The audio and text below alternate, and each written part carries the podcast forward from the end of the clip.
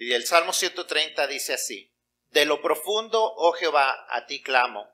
Señor, oye mi voz, estén atentos tus oídos a la voz de mi súplica. Ja, si mirares a los pecados, ¿quién, oh Señor, podrá mantenerse? Pero en ti hay perdón para que seas reverenciado. esperé yo a Jehová, esperó mi alma. En su palabra he esperado. Mi alma espera a Jehová, más que los centinelas a la noche, más que los vigilantes a la mañana, perdón. Espere Israel a Jehová, porque en Jehová hay misericordia y abundante redención con él, y él redimirá a Israel de todos sus pecados. Señor, te damos las gracias, Padre, por tu bondad. Te damos gracias por tu palabra, te damos gracias porque en ella encontramos pasajes que traen confianza a nuestros corazones, en medio de la espera, en medio de la incertidumbre. Cuando estamos en lo más profundo, podemos clamar a ti con la confianza de que podemos esperar en ti, de que tú respondes, de que tú cumples tus promesas. Y Padre, en este momento te pedimos que tú hables a nosotros, a nuestras vidas, a nuestros corazones, Señor, a nuestras situaciones. Y Padre, que podamos escuchar tu voz, que tu Espíritu Santo hable y que nuestro corazón, nuestra mente, nuestros oídos estén atentos a lo que Él desee comunicarnos. Porque te lo pedimos, estamos gracias en nombre de Cristo Jesús. Amén. ¿Pueden tomar sus asientos? Yo espero que todos hayan tenido un buen día de acción de gracias, eh, que hayan pasado un buen tiempo en familia, que hayan hecho un tiempo para activamente dar gracias a Dios por sus bendiciones. No sé cuáles son las tradiciones de ustedes. Hay muchos que tienen tradiciones de hacer la tradicional cena con su pavo, con su, con su, este, con sus, ah, con su maíz, con su sus papas, este, su puré de papa, elote, eh, este, los ejotes, etcétera. Muchos tienen la costumbre a lo mejor de los tamales, el, jamón, diferentes cosas, ¿verdad? Eh, eh, tenemos quizás costumbres que, que, que, que hacemos todos los años. Una costumbre que no debemos dejar es tomar un tiempo para dar gracias a Dios. Cuando es el día de acción de gracias, activamente debemos de dar gracias a Dios. Una costumbre, tradición o como usted le quiera decir, que tenemos nosotros en familia es que quien quiere postre tiene que compartir su gratitud. Entonces no le queda, si quieren postre, pues no les queda otra que compartir y pensar ¿qué te, por qué tengo que estarle agradecido a Dios en la vida. Es importante que activamente estemos recordando las razones por las que podemos estar agradecidos con Dios.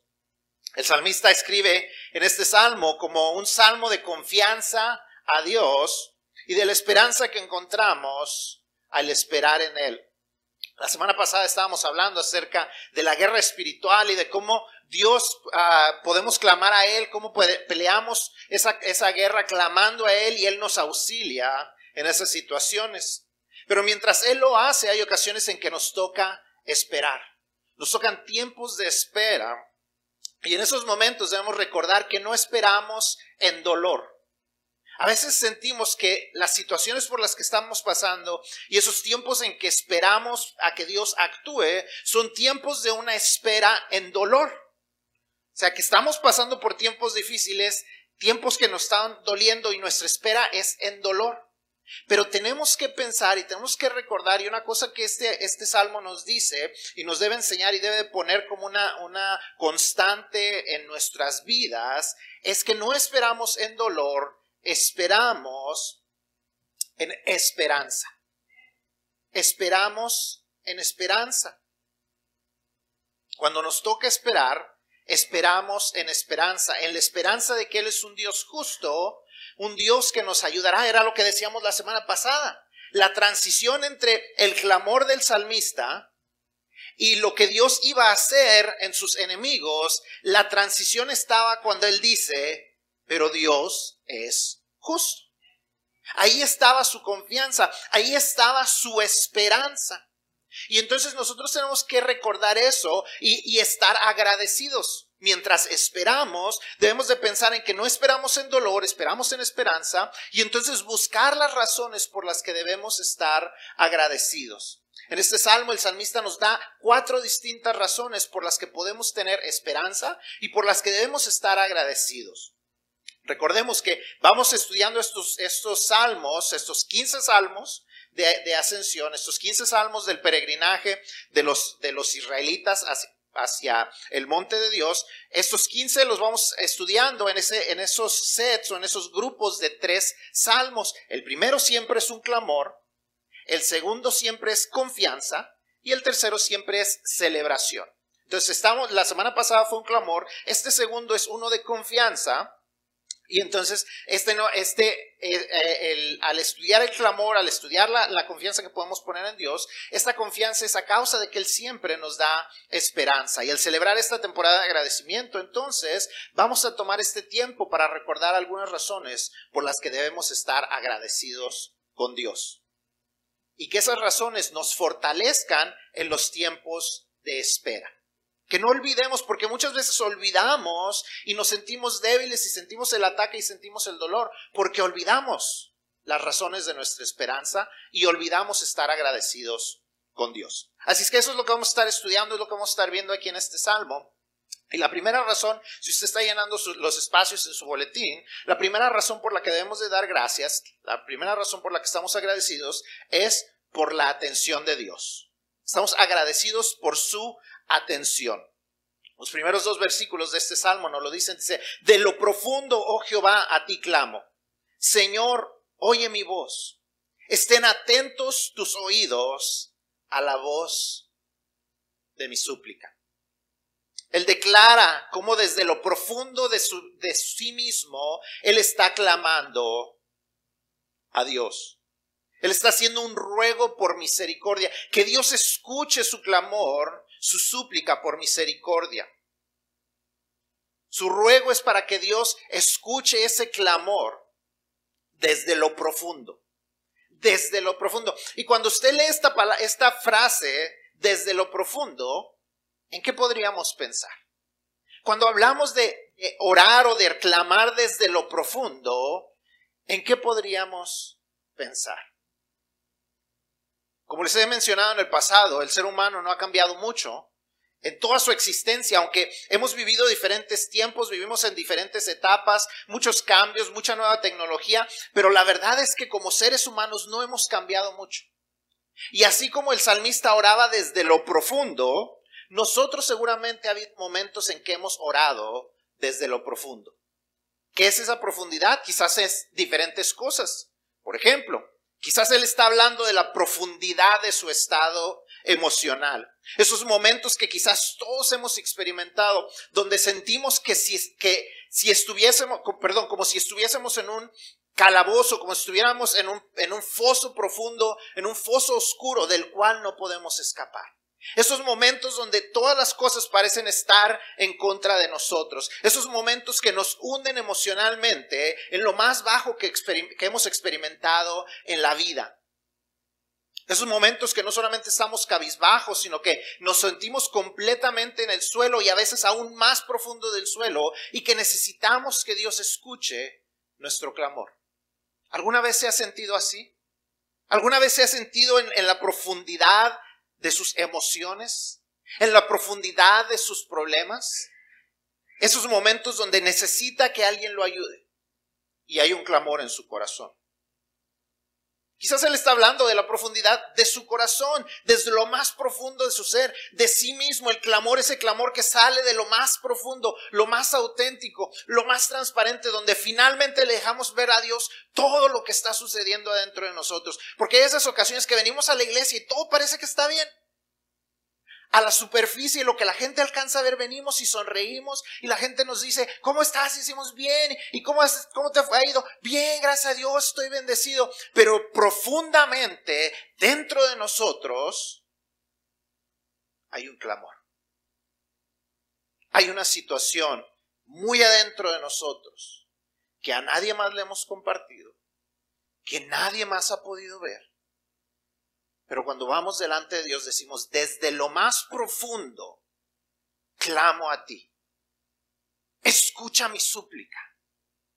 Mira lo que me está sucediendo. Mira la situación que está en mi matrimonio. Mira la situación que hay con mis hijos. Desde lo más profundo, aquella cosa que nadie más ve, aquella cosa que con quien nadie más le puedo tener confianza, te la estoy exhibiendo a ti. Quizás una decepción, quizás cansancio en medio de las pruebas, quizás dolor, quizás amargura, quizás enojo, quizás tristeza. Desde lo más profundo él clamaba, rogándole a Dios que lo escuchara. Quizás cuando él dice desde lo profundo, está hablando de, de un clamor desde la profundidad de la culpa. Esos momentos donde sabemos que nos hemos equivocado, esos momentos donde sabemos que hemos pecado delante de Dios, esos momentos en que nos apartamos de Dios porque hemos decidido hacer lo que nosotros queríamos hacer en lugar de hacer lo que significaba obedecer a Dios, esos momentos donde sentimos la, gran, el gran peso de nuestra culpa o sentimos el gran peso de las consecuencias de nuestros errores. Y estamos en lo más profundo y estamos en la profundidad de nuestra culpabilidad y necesitamos clamar a Dios. Quizás esos momentos han sido aquellos momentos donde llegamos por primera vez a la iglesia donde sabíamos que algo tenía que cambiar. No habíamos podido dejar los vicios, no habíamos podido dejar aquellas situaciones, habíamos estado pasando por esas depresiones y, esos, esos pensamientos de, de, de terminarlo todo. Y alguien nos invitó a la iglesia. Y entramos por esa puerta y desde lo más profundo, en ese momento, desde lo más profundo de nuestra culpa, desde lo más profundo de nuestro pecado, desde lo más profundo de las consecuencias de nuestro pecado, quizás hemos clamado y dicho, escucha mi oración, escucha mi súplica. Desde lo más profundo, clamamos a Dios. No sabemos en realidad cuál era la situación. Les estoy dando ejemplos pero no sabemos en realidad, pero la, verdad es que yo creo que todos conocemos la profundidad. Yo creo que todos hemos pasado por esas situaciones de estar en lo más profundo, donde hemos necesitado clamar a Dios. Esos momentos en que quizás nos sentíamos sin esperanza, esos momentos donde clamamos a Dios y Dios atento a nuestro ruego, ese ruego que quizás ni siquiera tenía las palabras correctas porque no sabíamos cómo orar, pero que mostrábamos una necesidad, Dios atento a nuestro ruego, nos escuchó. Nos puso atención y respondió, dijo, aquí estoy, ven a mí, te he estado esperando. Dios siempre está atento a nuestras súplicas y por eso debemos estar agradecidos. Quizás no siempre ha contestado como hubiéramos querido, quizás no siempre fue cuando hubiéramos querido, pero Dios siempre ha estado atento, Dios siempre ha obrado, Dios siempre ha llegado en el momento correcto. En todo momento y en todo lugar podemos clamar a Él y aún desde lo profundo, sin importar de la profundidad de qué estamos hablando, Dios nos ha escuchado. Y no solamente nos ha escuchado, sino que podemos decir como David en el Salmo 3.4, con mi voz clamé a Jehová y él me respondió desde su monte santo. Con mi voz clamé a Jehová y él me respondió. Y por eso debemos estar agradecidos. La segunda cosa por la que debemos estar agradecidos es por su perdón. El salmista continúa y como veíamos, él está atento, sabemos que Dios está atento aún a la voz del pecador. El autor dice que si Dios mirara los pecados, es decir, si Dios guardara una lista de todos nuestros pecados, nadie sería digno de rogar a Él y mucho menos de ir delante de Él. Pero en Dios hay perdón. Y por eso debemos estar agradecidos, porque en Dios encontramos el perdón. Si miraras a los pecados, si mirares a los pecados, ¿quién, oh Señor, podrá mantenerse? Pero en ti hay perdón para que seas reverenciado. Pero para recibir ese perdón tenemos que reconocer y darnos cuenta de un par de cosas. Primero, ninguno de nosotros es tan bueno como para rescatarse a sí mismo. Ninguno de nosotros somos tan bueno como para rescatarnos a nosotros mismos. Mucha gente dice, yo no le hago nada a nadie. Yo no le hago mal a nadie. Yo soy una buena persona. Déjeme decirle que ante Dios eso no es suficiente. ¿Sabe por qué? Porque al igual que yo, lo más seguro es que usted ha dicho una mentira.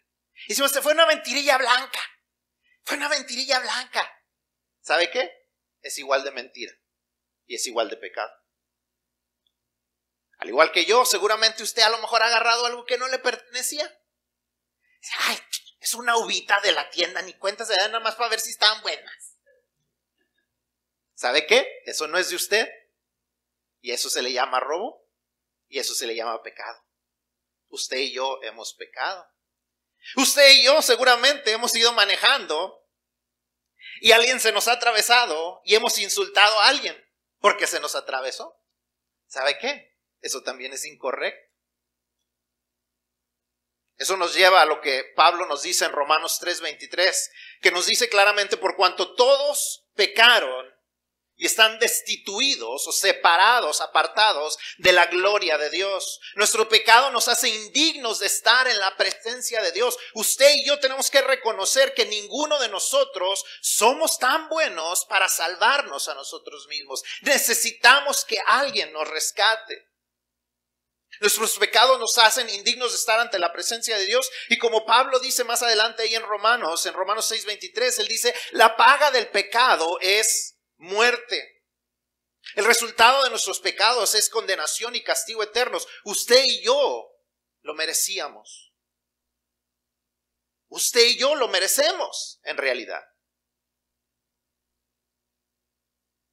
La buena noticia es lo que Pablo sigue escribiendo ahí mismo en Romanos 6:23. Dice, la dádiva de Dios, se hace un, contraste, dice, porque la paga del pecado es muerte, más la dádiva de Dios. O sea, el, el contraste es que el regalo de Dios, la dádiva de Dios es vida eterna en Cristo Jesús, Señor nuestro. El regalo de Dios es el perdón de nuestros pecados. Y ese perdón solo se puede obtener a través de la fe en Cristo Jesús. Ninguno de nosotros lo merecemos. Por eso el salmista declara, que si Dios guardara cuenta de nuestros pecados, ninguno sería digno de estar delante de Él. La buena noticia es que Dios nos hace dignos. Ninguno de nosotros somos lo suficientemente buenos para salvarnos a nosotros mismos. La buena noticia es que Cristo sí fue lo suficientemente bueno. Cristo sí vivió una vida perfecta. Cristo sí pudo pagar por los pecados, no solamente los de nosotros, sino los de todo el mundo.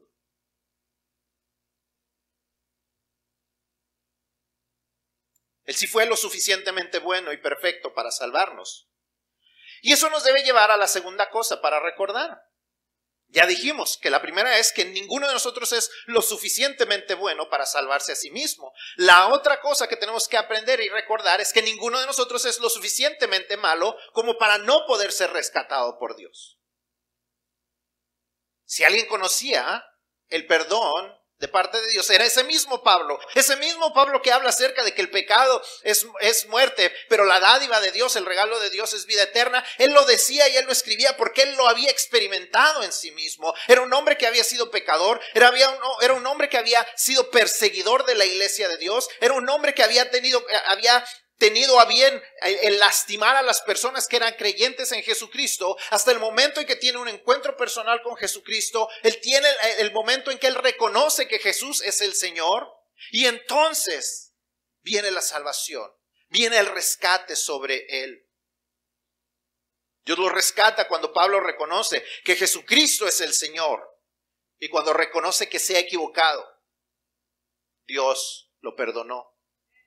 Y ese es el mismo perdón que nosotros hemos recibido. Y es el mismo perdón que el salmista habla cuando él, que, él había experimentado. Él dice, pero en ti hay perdón para que seas reverenciado. En Dios hay perdón y por eso debemos adorarlo, por eso debemos alabarlo, por eso debemos reconocer quién es Él y por eso debemos estar agradecidos. En Él hay perdón. Nosotros nos hemos equivocado, nosotros no somos dignos de estar delante de Él, pero a causa de su perdón podemos reverenciarlo, podemos reconocerlo y podemos amarlo.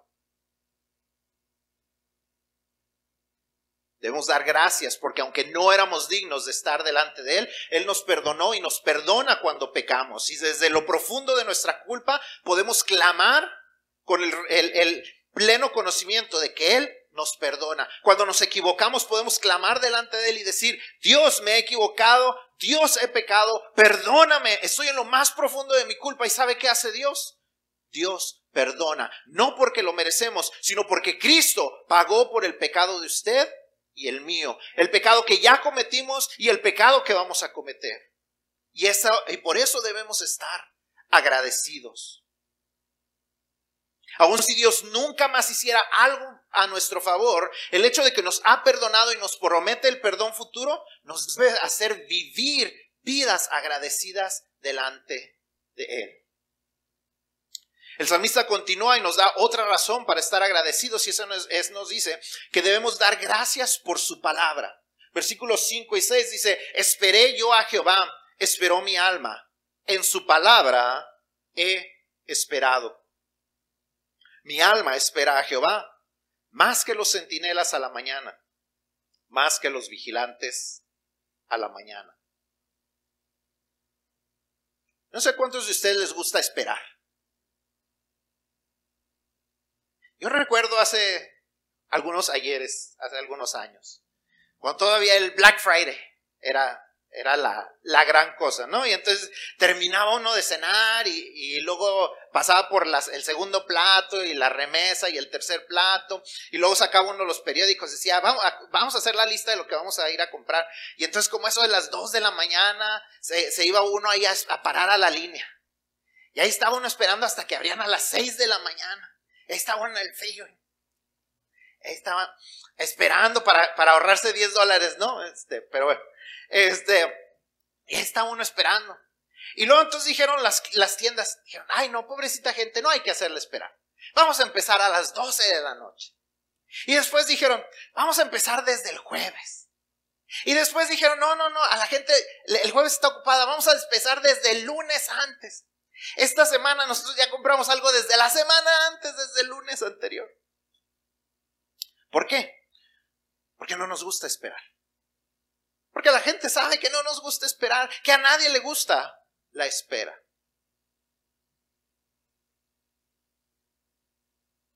Pero el salmista dice, yo esperé. Pero no esperé en cualquier cosa, esperé a Jehová.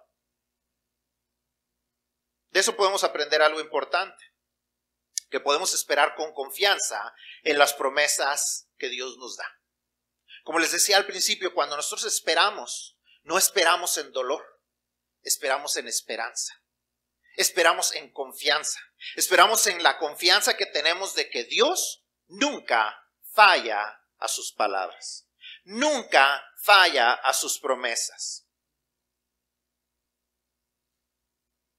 El salmista dice que él ha estado esperando en la palabra de Dios. Es la Biblia donde podemos aprender a esperar sin desesperar. Es ahí donde encontramos las promesas de Dios. David escribe en el Salmo 27, 13 y 14, hubiera yo desmayado si no creyese que veré la bondad de Jehová en la tierra de los vivientes. Aguarda a Jehová, esfuérzate, aliéntese tu corazón. Sí, espera a Jehová.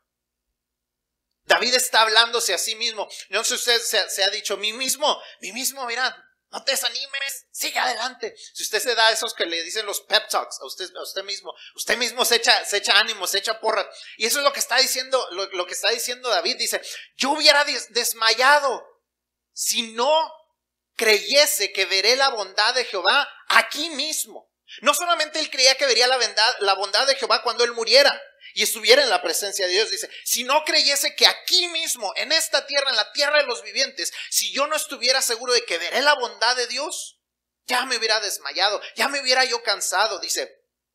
Entonces continúa y se habla a sí mismo y dice, aguarda a Jehová, esfuérzate, aliéntese tu corazón, sí, espera a Jehová. Espera a Jehová porque verás la bondad de Dios en tu vida.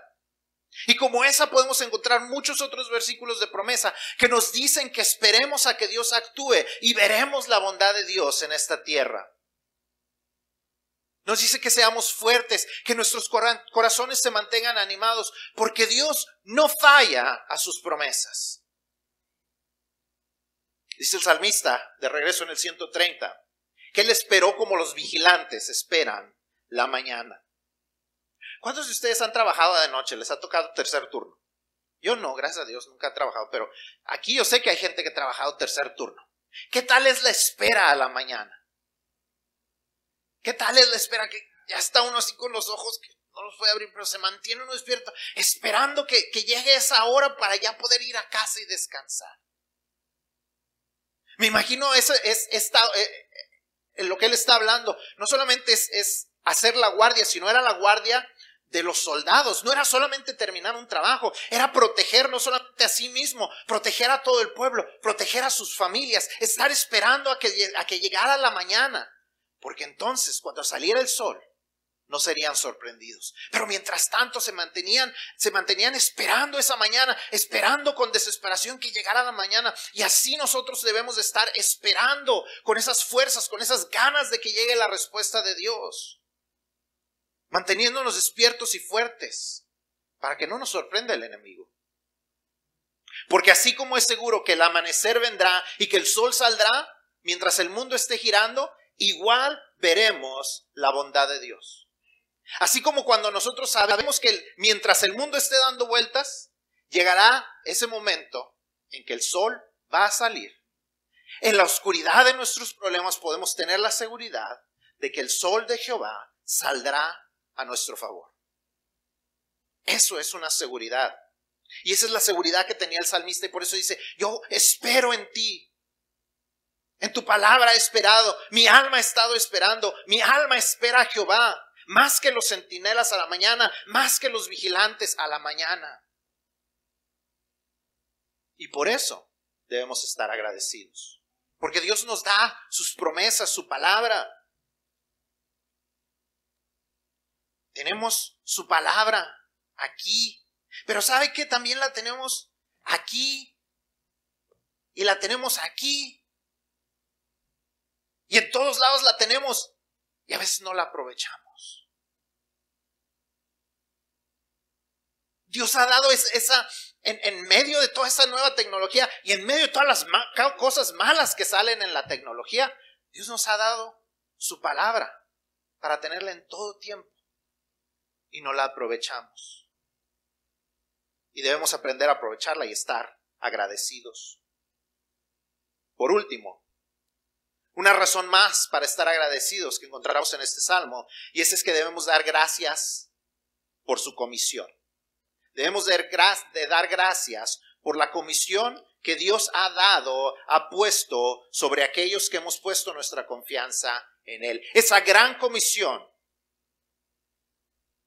de compartir esperanza con la gente. El salmista comparte su esperanza con el resto del pueblo. Él ya había dicho, esperé, mi alma esperó, esperé, esperé en su palabra y después él continúa y dice, espere Israel a Jehová, porque en Jehová hay misericordia y abundante redención con él y él redimirá a Israel de todos sus pecados. Espere Israel, Él es misericordioso, Él es redentor, Él perdonará. Él les está diciendo que así como Dios le mostró a él misericordia, como Dios escuchó su clamor, también escuchará y perdonará al resto del pueblo, a todo aquel que ponga su confianza en él. En sí, él está siendo un evangelista, compartiendo su testimonio para animar a los demás, para que también crean y pongan su confianza en Dios. Así como Andrés compartió su testimonio y dijo, esto es lo que hizo Jehová. Cuando yo le pedí, hágase tu voluntad, Dios hizo su voluntad. Cuando los doctores decían, quizás ya no hay esperanza, Dios dijo, hay esperanza en mí. Y nosotros tenemos que hacer lo mismo, porque esa es nuestra comisión. Esa es la gran comisión que Dios nos ha dado a aquellos que hemos puesto nuestra confianza en Cristo Jesús como nuestro Señor y Salvador. Tenemos esa gran comisión, ese gran propósito de vida que Dios nos ha dado a cada uno de nosotros.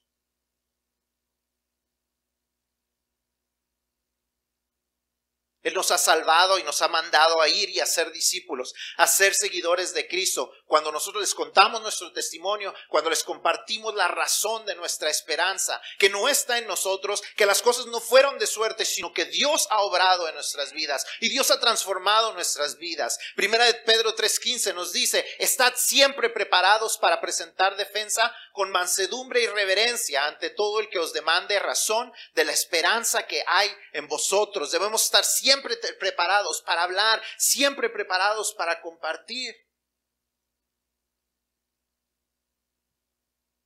Siempre preparados para invitar.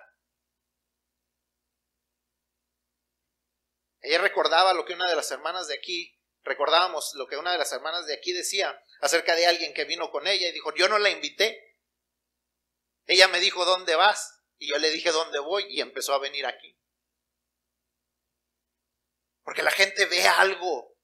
La gente tiene que ver un testimonio.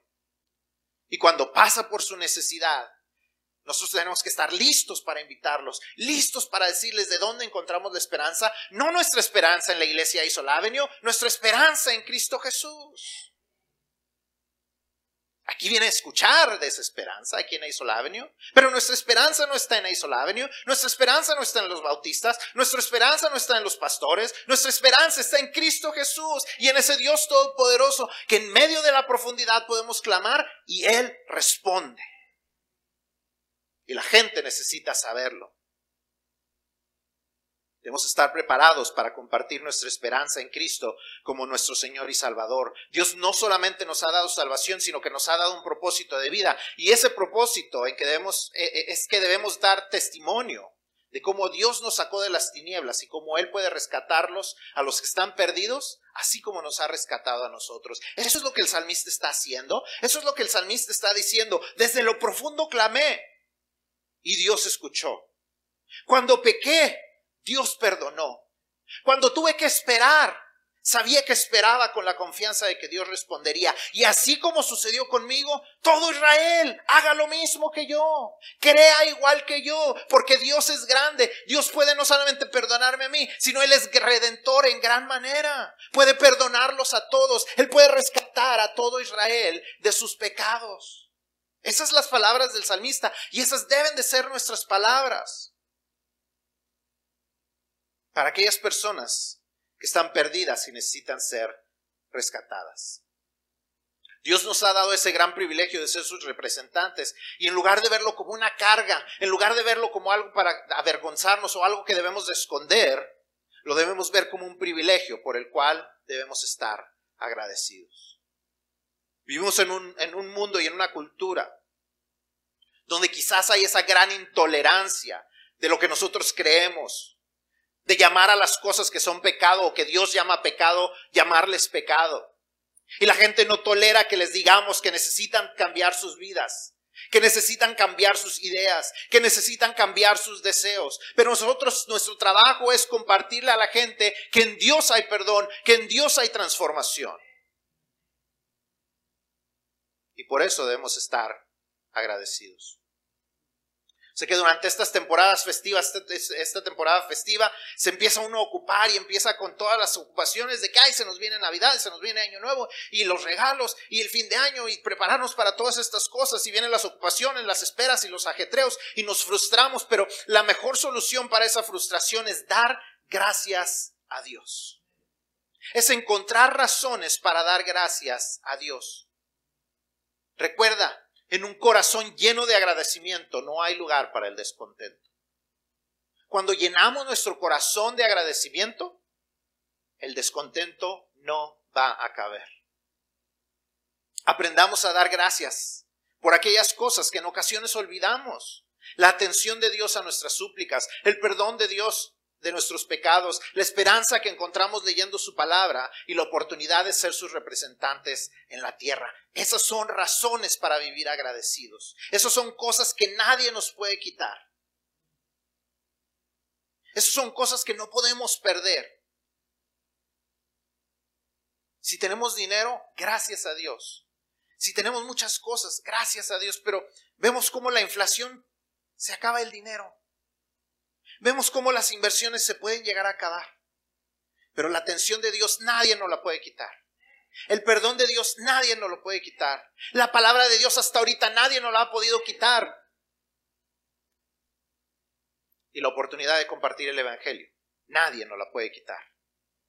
Y por eso podemos vivir agradecidos. Seamos agradecidos por las grandes bendiciones, bendiciones que Dios derrama sobre nosotros. Ahora, antes de terminar, no quiero cerrar sin compartir esto acerca de este salmo. Al estudiar este salmo, al, ver estas, estas cosas, vemos que, que también es en cierta manera la historia del Evangelio. Es la historia del Evangelio. Como les decía hace rato, todos hemos pecado. Todos estamos en la profundidad de la condenación. Pero desde ahí podemos clamar a Dios. Y muchos de nosotros ya lo hicimos. Muchos de nosotros clamamos a Dios y dijimos, yo necesito que tú me perdones. Y Dios nos perdonó. No ha guardado la lista de pecados de nosotros, sino que Él nos ha perdonado. Y mientras tanto, nos ha prometido, aunque nos ha prometido un lugar en el cielo, mientras tanto estamos esperando y esa espera es mejor y es más fácil porque tenemos la palabra de Dios para avanzar.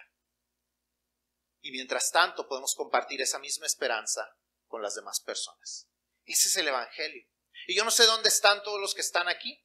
Algunos de nosotros yo sé que ya estamos en esa, en esa espera y en esa oportunidad de compartir el Evangelio. Pero quizás algunos de los que están aquí están un poquito más atrás en esa jornada. Están en ese, en ese reconocimiento de que cuando yo les digo, ¿has reconocido que eres pecador? Dicen, sí, reconozco que soy pecador. Pero nunca le he dado la oportunidad a Cristo de que me perdone mis pecados. Nunca le he pedido que perdone mis pecados. Nunca he reconocido que necesito su perdón. Si tú estás ahí, hoy es el día para que eso cambie. Hoy es el día para que tú le entregues tu vida y le pidas perdón y que Él pueda ser tu, tu salvador y le des el control de tu vida y que Él sea tu Señor. Eso es lo que muchos de los que estamos aquí hemos hecho. Recibir a Cristo en nuestro corazón como Señor y como Salvador y dejar que Él transforme nuestras vidas. Yo no sé si una de las personas que están aquí necesita hacer esa decisión hoy, pero si hoy necesitas hacer esa decisión, hoy hazlo. No esperes más. Agrega una cosa más para darle gracias a Dios. Y eso es que Él salve tu vida, que Él transforme tu vida, que Él te rescate del infierno donde todos los que estamos aquí nos merecíamos ir, pero que los que hemos creído en Cristo Jesús ya hemos quedado fuera de esa condenación y ahora tenemos un lugar en el cielo. Si tú eres esa persona, mientras todos inclinamos nuestros rostros, yo te invito a que tú te pongas de pie donde tú estás y, digas, yo quiero recibir a Cristo. Yo quiero pedir el perdón de mis pecados. Yo quiero que Él transforme mi vida. Y yo quiero que tú te pongas de pie para poder orar por ti. Si alguien aquí quiere hacer esa decisión, mientras todos estamos con nuestros ojos cerrados, mientras todos estamos atentos, yo te quiero invitar a que te pongas de pie.